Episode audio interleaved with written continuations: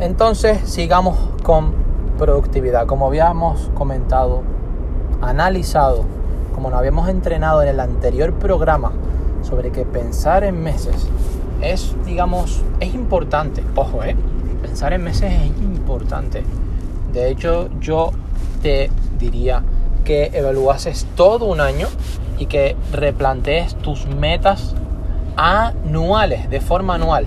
Ahora bien, yo hablo en cuestión de cómo manejas tu tiempo a corto plazo.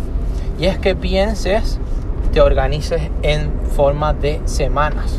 Como hemos dicho, puedes elegir, puedes elegir un sábado, puedes elegir un domingo, puedes elegir otro día, pero ideal los sábados o los domingos, porque así empiezas la semana con ganas, así empiezas la semana con energía.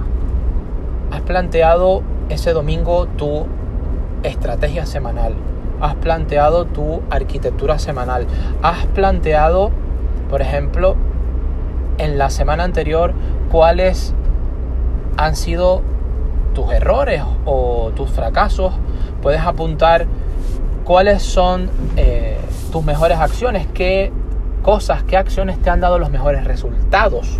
También apuntarlo y en general cómo ha ido tu semana anterior. Incluso darte cuenta